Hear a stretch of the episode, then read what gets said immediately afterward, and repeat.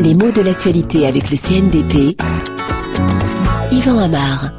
L'ONU cherche à clouer Kadhafi au sol. C'est ainsi que le journal Libération présente le projet de résolution qui établirait une zone d'exclusion aérienne. Alors un mot sur cette zone. Une opération empêcherait l'aviation du pouvoir libyen d'avoir sa liberté de mouvement. Donc il faut délimiter un espace où des forces, qui peuvent être celles de l'ONU, empêchent le vol des avions et des hélicoptères de Kadhafi.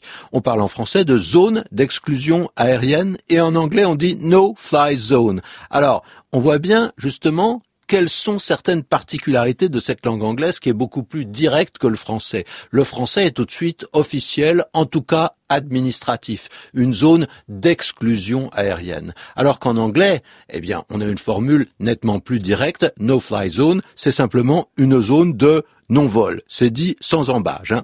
Quant au titre de Libération, il est sans embâge également, mais là, rien qui nous surprenne, c'est l'habitude dans la presse. Hein. Et ce verbe clouer, puisqu'on nous dit l'ONU cherche à clouer Kadhafi au sol, s'utilise à propos d'avions qui ne peuvent pas décoller. Alors, ils peuvent être cloués au sol par une grève, une météo calamiteuse euh, ou euh, des pannes. L'image insiste sur l'empêchement. Malgré le désir des pilotes ou des compagnies, les avions sont dans l'impossibilité de décoller. Ils sont maintenus au sol, or même bien plus que ça. C'est comme s'ils étaient arrimés et même transpercés par une pointe qui s'enfonce dans la terre. C'est ça l'image de clouer.